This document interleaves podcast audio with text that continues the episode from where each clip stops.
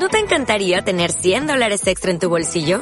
Haz que un experto bilingüe de TurboTax declare tus impuestos para el 31 de marzo y obtén 100 dólares de vuelta al instante. Porque no importa cuáles hayan sido tus logros del año pasado, TurboTax hace que cuenten. Obtén 100 dólares de vuelta y tus impuestos con 100% de precisión. Solo con Intuit TurboTax. Debes declarar para el 31 de marzo. Crédito solo aplicable al costo de la presentación federal con TurboTax Full Service. Oferta sujeta a cambios o cancelación en cualquier momento.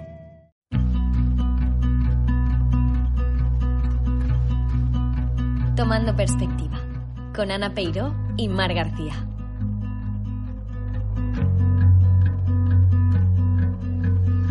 En el episodio de hoy charlaremos sobre la situación de las mujeres en nuestra sociedad.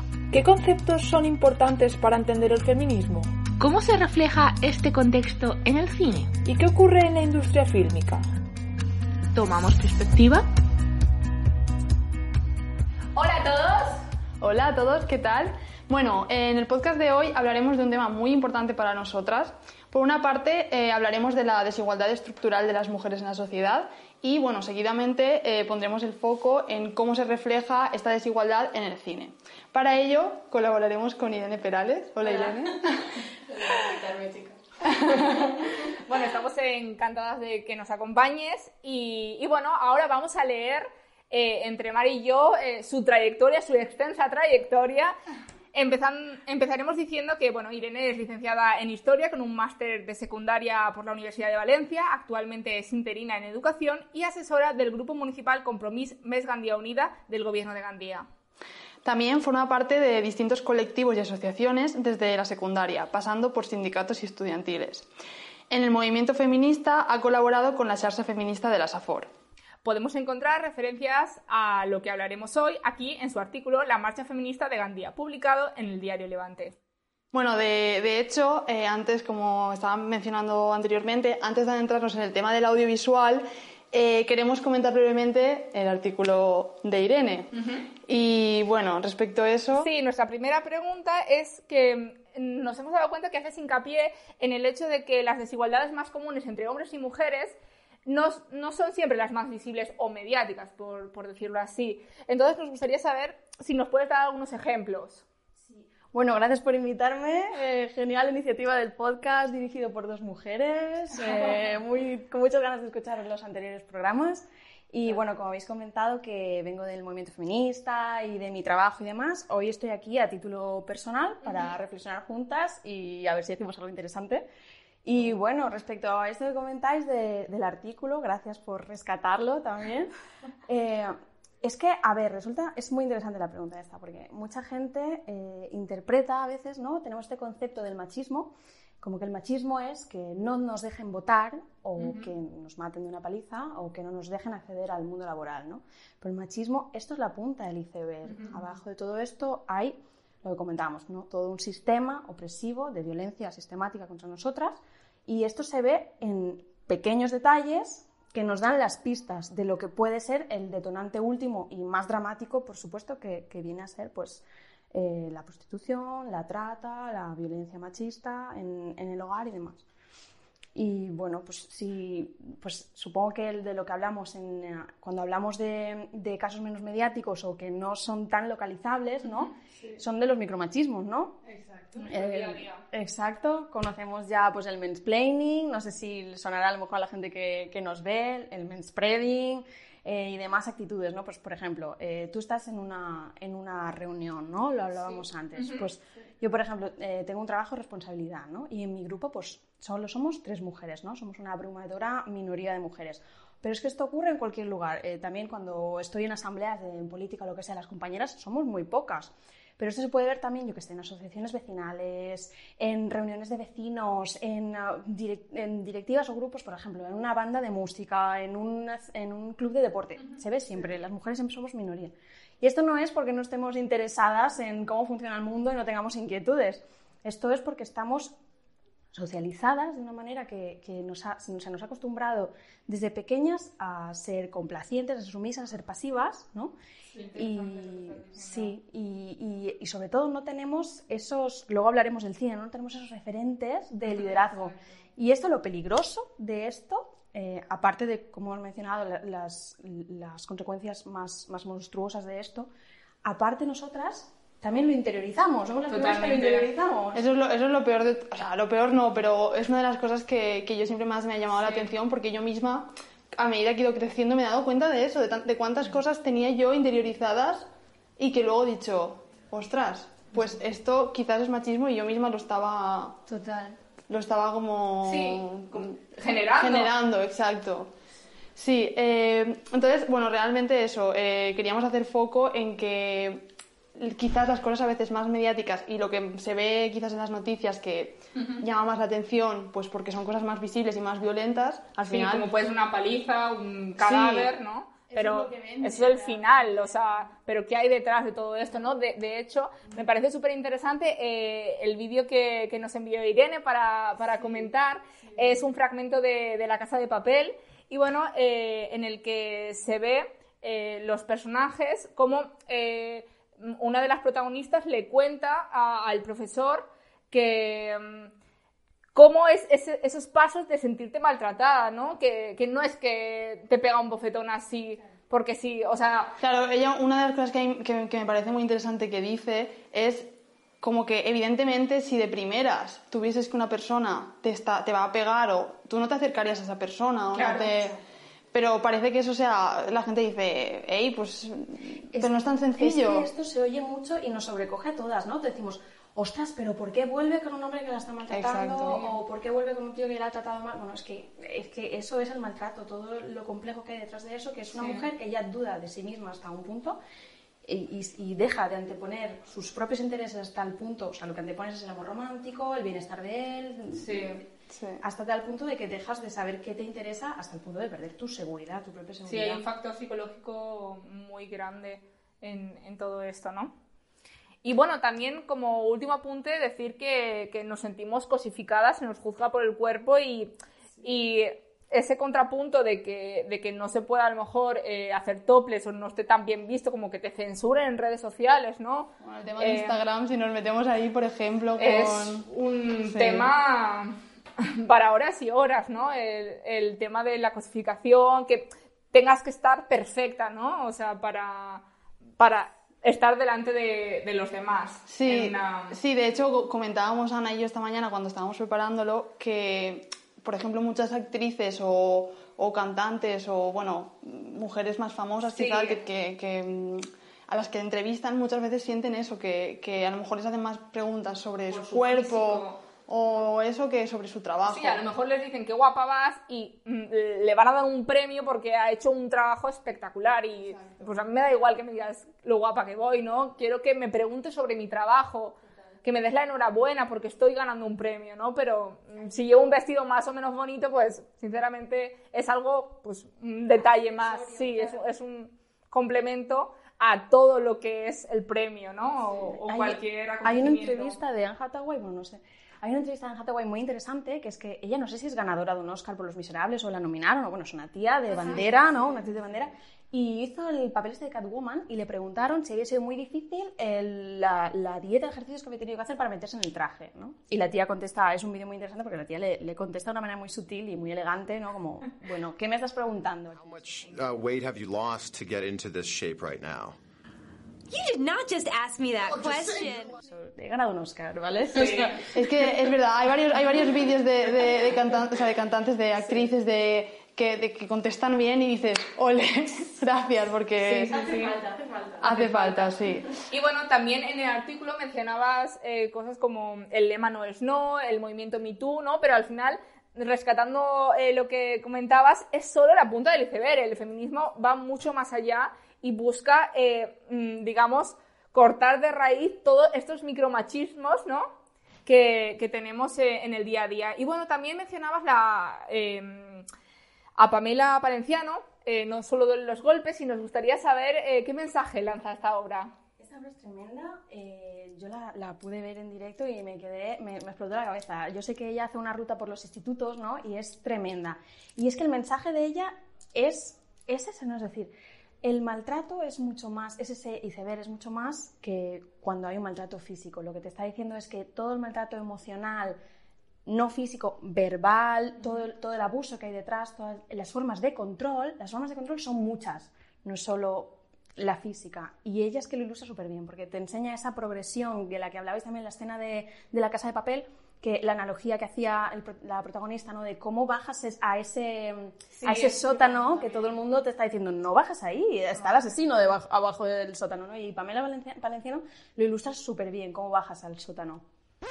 Hola chicos, bueno, eh, nada, venimos a deciros que estamos aquí editando y dado que este podcast se quedaba muy extenso, eh, hemos decidido cortar una parte de la entrevista, una parte de la charla que tuvimos con Irene y subirla posteriormente a redes sociales.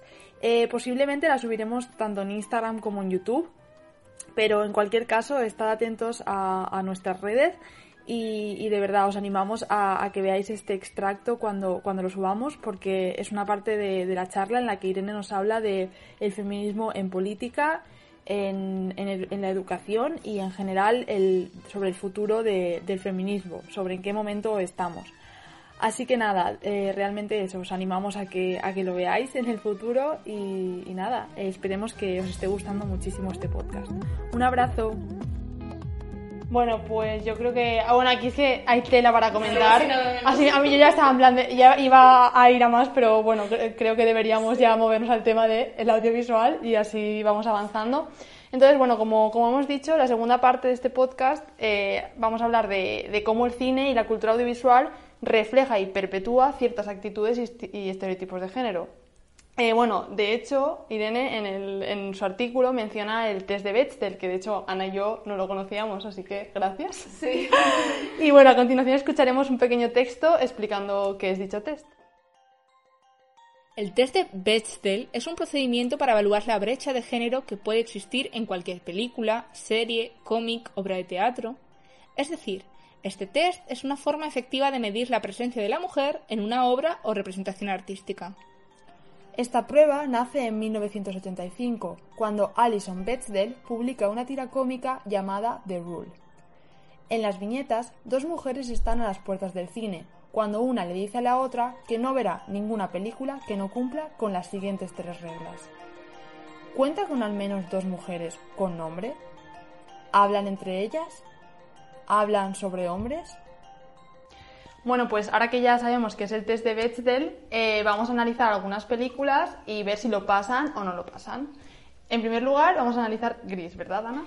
Exacto, bueno, eh, Gris es una película de la década de los 70, ambientada en los 50 y bueno, sorprendentemente pasa el test, ¿no? Porque bueno, cuenta con, con varias mujeres protagonistas, las Pink Ladies, que hablan entre ellas en varias ocasiones de otros temas que no son los hombres, como por ejemplo si dejan entrar eh, a Sandy o no en las Pink Ladies, ¿no?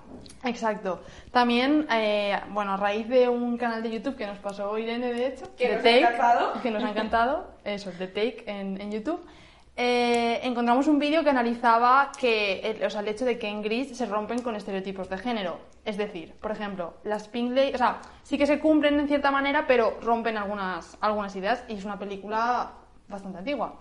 Por ejemplo, las Pink Ladies por un lado es, es cierto que van de rosa y que no parecen, o sea, que van de rosa y que están como muy interesadas pues por, por sí mismas y por ir guapas y todo eso, pero eh, no parecen interesadas en el tema de pues tener niños, de cuidar la casa, etcétera. Además, bueno, también se puede mencionar el personaje de Richo en concreto, puesto que ella mm, es hasta lo estábamos comentando, está Sí. en, la- en el vestuario no es tan femenina. Exacto. Ella suele ir más como de negro y es más asertiva y bueno, sexualmente también pues liberada. liberada, sí. sí. Eh, luego también en, en el caso de, de los chicos, los T-Birds, no sé si está bien pronunciado, pero bueno, eh, por una parte sí que cumplen con este estereotipo de macho masculino, masculino, sí, entre comillas. eh, porque, a ver, hablan de coches, están interesados en el sexo y todo eso, pero a la vez son casi más vanidosos que ellas. Están, de hecho, casi toda la película eh, repeinándose y, bueno, de hecho, el nombre de la película, Gris, hace referencia a- al gel que ellos utilizan para... Hay, hay una escena muy, muy... La he visto destacar, no sé si en The Take o, o la he visto destacar, que se abrazan, casi llorando. Y esto, por lo visto, en el momento era como muy rompedor, que grabaras a dos tíos en una escena, dos tíos con sus chupas, con su su masculinidad, sí, abrazándose y mostrando ese cariño, ¿no? Exacto, es una de las cosas que también en el vídeo resaltan que, que muestran como sus sentimientos y que, y que pues, también son sensibles. Y bueno, eso por una parte. Gris, película antigua que pasa el test y que tiene personajes que rompen con, el- con estereotipos de género. Nos gusta. A Pero, ¿qué pelis actuales? Aquí vamos al meollo. ¿Qué pelis actuales no lo pasan? ¿Qué peli lo pasa? Vamos. Ya, la verdad es que sí. Hemos seleccionado algunos ejemplos, como Yesterday, del 2019. Mi favorito. Y bueno, eh, la, la hemos querido incluir porque, bueno, eh, el personaje femenino pasa a ser secundario totalmente. O sea, parece como el típico personaje femenino de, de comedia que, que sirve como catalizador, ¿no? Para, para el arco de, de personaje principal, como para que él cumpla sus sueños, como se- le, se- le sigue, que, bueno, a ver, mm, quizá no, no está estrictamente mal, porque eso en la realidad puede pasar y hay- habría que ver el contexto, ¿no? Pero lo, lo representa de una manera que realmente le deja en un segundo plano y Sí, digamos que en casi en mal lugar, ¿no? O sea, como que es bueno No tiene- la persona que le acompaña. Y no tiene ninguna motivación ella, sea, la vida más que él. Es, que, es decir, está muy bien que tú te enamores y que te vayas con tu chico, ¿no? Está súper bien. eh, Pero el problema de esta película es que ella es el típico, es un ejemplo perfecto del personaje femenino diseñado por hombres. Es decir, ella está ahí, es un boost de su ego, él- ella está allí para idolatrarle, para quererle, para estar siempre esperándole. Es, es- es la idolatría. Sí, sí, sí, total. Y yo la, la vi y es una lástima, comentábamos, porque los, los Beatles están geniales. Es una peli que podía ser muy tierna y muy chula, pero el personaje femenino es claramente diseñado por hombres. Y a eso responde, sí. Es una pena, pero bueno, que aprendan. Y otros ejemplos de Irishman, también del 2019 y 1917, que son bastante actuales. Y aquí analizábamos que, Sí. bueno, eh, dado el contexto, son películas de- eh, con una trama eh, de la mafia y, Históric- y- sí, y históricas. históricas, bélicas. Entonces, eh, digamos que por contexto, a priori, no tienen cabida las mujeres, ¿no? Porque en la historia no... Pero igualmente lo podrían haber introducido. Quiero decir que mm, no con calzador, porque al final uno lo tiene que representar pues eh, coherentemente, ¿no? Pero... Mira, Mad por ejemplo, es una serie que me encanta. ¡Me encanta! Es top, top five. Increíble. Es increíble Y eh, retrata una sociedad machista, pero las mujeres están geniales. Todas tienen una, una individualidad. Sí, Joan. una evolución. Sí. Todas son unos personajes súper interesantes. Las amo. Es decir, no es tan difícil eh, retratar un tiempo pasado en el que el machismo era predominante, más que ahora, y tener unos personajes complejos y realistas. Es que no hacemos personajes como femeninos realistas. Hacemos toreros. Sí, sí. Mad Men, ¿eh? Sí, sí. Totalmente. Me encanta Yo- esa referencia. Yo la tengo súper pendientes. Ahora ya con mal motivo, la Soy verdad. súper fan. Y bueno, películas que sí pasan el test y también son actuales, como Lady Bird y Los Juegos del Hambre. Sí. Sí, en el caso, bueno, no sé si has visto Lady Bird, por ejemplo. Bueno, Lady Bird. pecado, ¿eh? Pero es buena, ¿no? Sí, Sí, es muy está, chula. está bien, nosotros mismos la vimos en la cuarentena. de Sí. Y, y lo bueno de Lady Bird es eso, es que, bueno, estábamos, no recordábamos exactamente de si, si te- bueno, ella, tú decías que sí que había algún chico que... Me suena que sí, se, se pero besaba con algún chico el foco, el point de, de la De- trama sí. es sus aspiraciones por, por estudiar, por desarrollarse sus inquietudes Exacto. y nos encanta. Sí, un- le damos un muy aprobado. Y bueno, mm, quizás habiendo esto ya analizado algunas películas, eh, bueno, queríamos señalar que el tema de, que, de la desigualdad va más allá de, de los guiones. Realmente la industria del cine en sí misma tradicionalmente no ha sido un lugar para, para mujeres y más allá de los papeles de actriz, eh, pues no han habido demasiadas mujeres mm, representativas o si no las han habido, quizás no han sido reconocidas. O sea, si las han habido, no han sido reconocidas. Exacto. Vamos, per- perdona, ahora, ahora hablamos del tema, escuchamos, escuchamos, no, no, perdona, eh, pero escuchamos un- un- unos datos y, y lo comentamos Exacto. enseguida.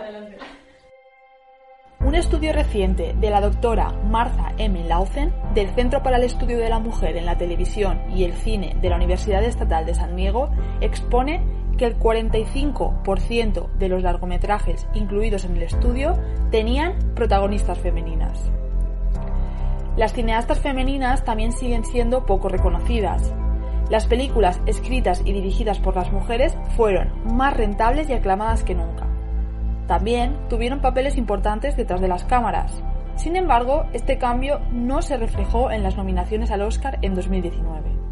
2019 también fue un año dominado por contenido dirigido por mujeres en las pantallas de televisión. No obstante, la paridad de género sigue siendo difícil de alcanzar para las mujeres si comparamos las nominaciones en premios Primetime Emmy 2019, según el análisis más reciente del Women's Media Center. Las mujeres en el cine hicieron historia en 2019. Entonces, ¿por qué no fueron reconocidas?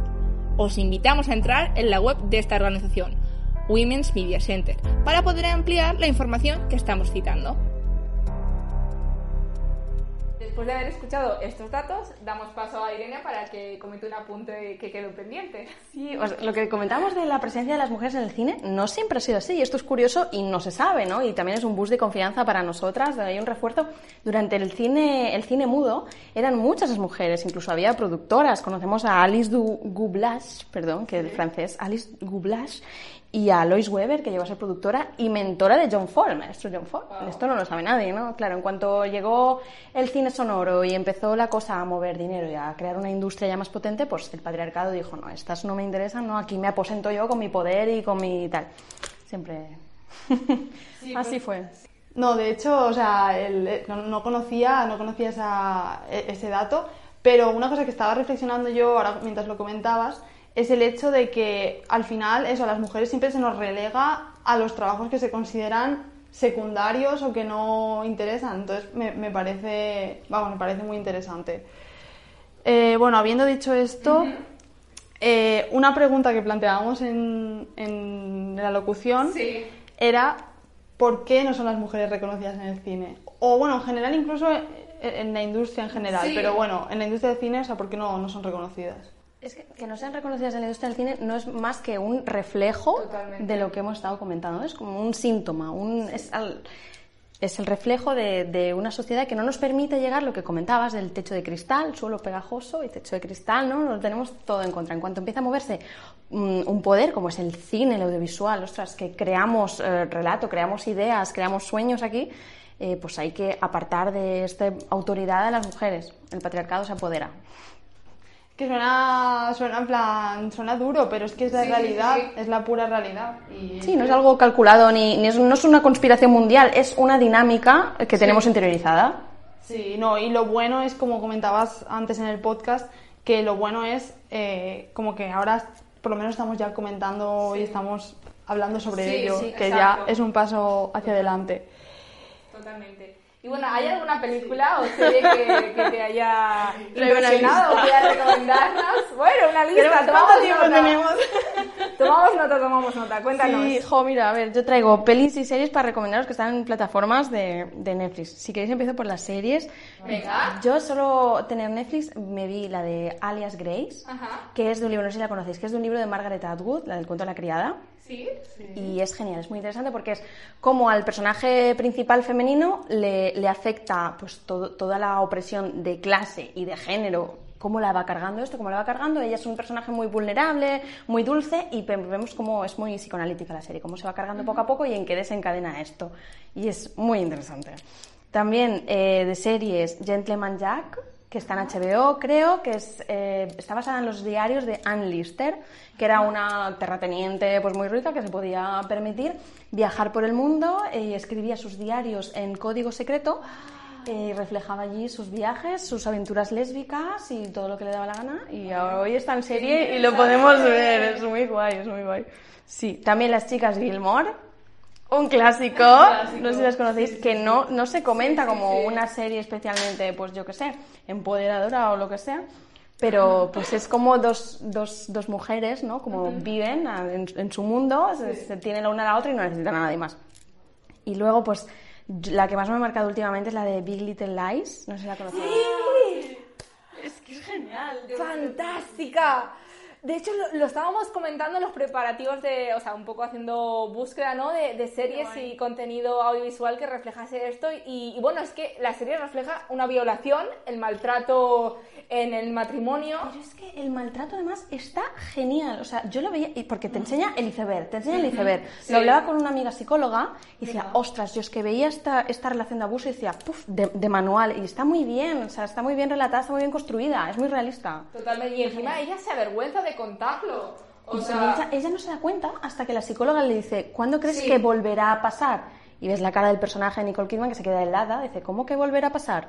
¿No? Entonces cae en que es algo sistemático que, que le está ocurriendo. Totalmente. De. Sí, sí, sí, yo, yo- yo igual. No, sí, sí, es verdad. Y además, bueno, esta serie, eso que, o sea, so- to- todos son personajes femeninos con, Sí, con un mucha... reparto espectacular. Un reparto, tío. y ellas son productoras, Nicole Kidman y Reese Wis- Witherspoon, eh, son productoras además, y bueno, es, es- es una serie que trata mucho la sororidad entre mujeres y los problemas, eh, de- ellas son de clase alta, los problemas Sí. que tienen son tratados de una forma muy, muy honesta Sí. y muy chula. Y luego, no sé si sabéis que Reese Witherspoon ha sacado ahora también, en HBO creo, no, en Prime, no lo sé, la de Big Little Fires, o Sí, la, la de... Little Fires, no sé. La empecé a ver.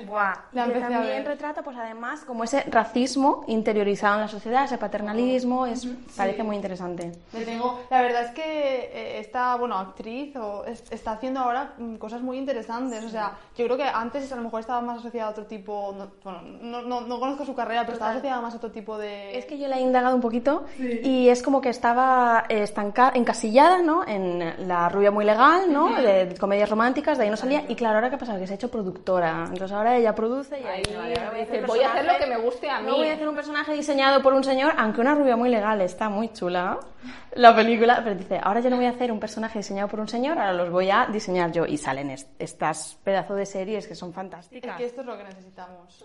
Total. Necesitamos a mujeres que hagan las cosas pensando en mujeres, para mujeres y sí, sabiendo lo que es ser una mujer. Ella también tiene, bueno, no sé cómo vamos de tiempo, pero ella tiene también una peli. Total, pero no- ella tiene una peli que está sacada de un libro autobiográfico de una señora, te- tenía el, nombre aquí, que es eh, cómo hace ella la cresta del Pacífico, ella sola, que sabéis que son mil kilómetros entre, entre México y Canadá. Y se llama Alma Salvaje la película. Y es ella sola con sus pensamientos, sus revelaciones. y Está fantástica. Y es ella. Fans, ya, eh, fans de esta mujer. ya idolatrada. Y nada, yo para acabar, ya, o no, no, com- comentéis vosotras algo. La peli de, de Sorogoyen de Estocolmo está genial. Por los conceptos de, de consentimiento y de maltrato psicológico. Ya me callo.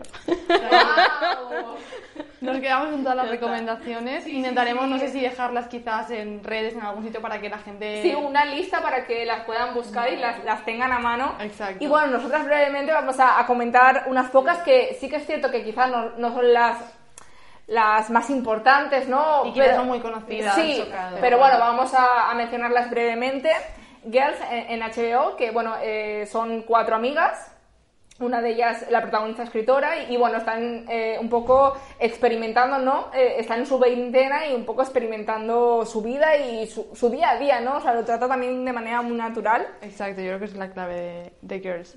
También habíamos pensado en, a ver, no sé si lo voy a pronunciar bien, Unorthodox. Ajá. No sé si está, pero vamos, es de Netflix. Y bueno, trata, digamos, el viaje o lo que tiene que pasar una, una joven eh, de una, o sea, que es de una iglesia judía Ultraortodoxa. ultraortodoxa. Eh, y nada, es muy interesante ver el cambio de ella que, se- que se tiene que ir de- desde, desde Nueva York, que es donde vive, si no Sí. recuerdo mal, hasta Berlín, tiene que huir para huir de ese mundo. Y eso es una, un- muy interesante. Vida Perfecta en Movistar de Leticia Dolera. Eh, bueno, son, son tres amigas que, que están ya en la treintena y, y de nuevo pues eh, se refleja de manera muy natural sus inquietudes, sus, sus problemas, ¿no? Eh, si, si quiero tener un hijo, si aborto, si, eh, si tengo trabajo, si no, o sea, como mm, o el marido que la engaña a una de ellas, ¿no? O sea, cosas de la vida cotidiana y al final pues desde una perspectiva mm, de la mujer. Sí. Y bueno, por último, en cuanto a series, también queríamos eh, nombrar Madres Trabajadoras. Más que nada porque eso, o sea, estábamos comentando que refleja, digamos, esa...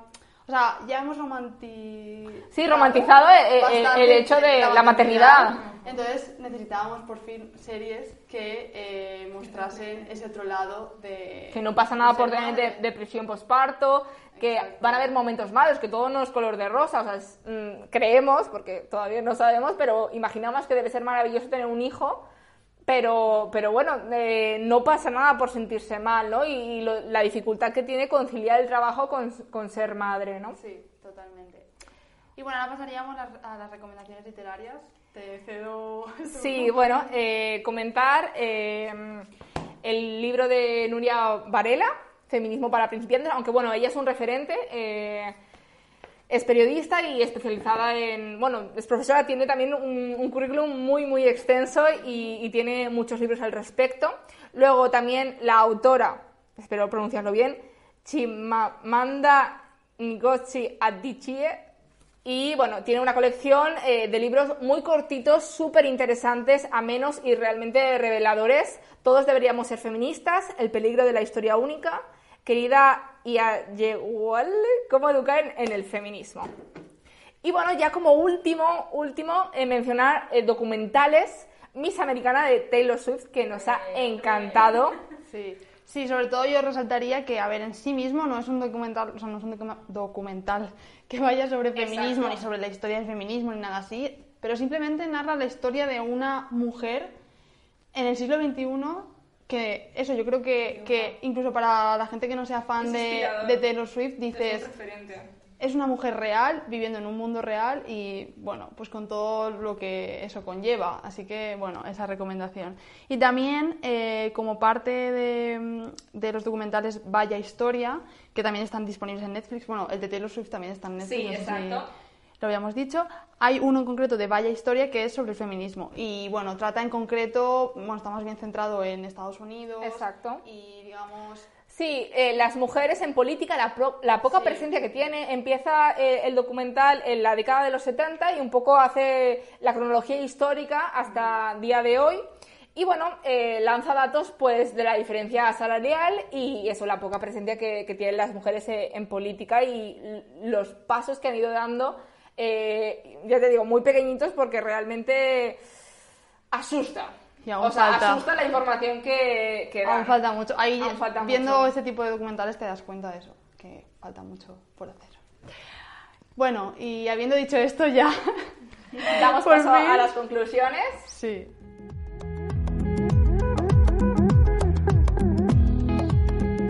Como hemos comentado, ahora vamos con las conclusiones y vamos a resaltar aquellos puntos que consideramos más importantes de este podcast.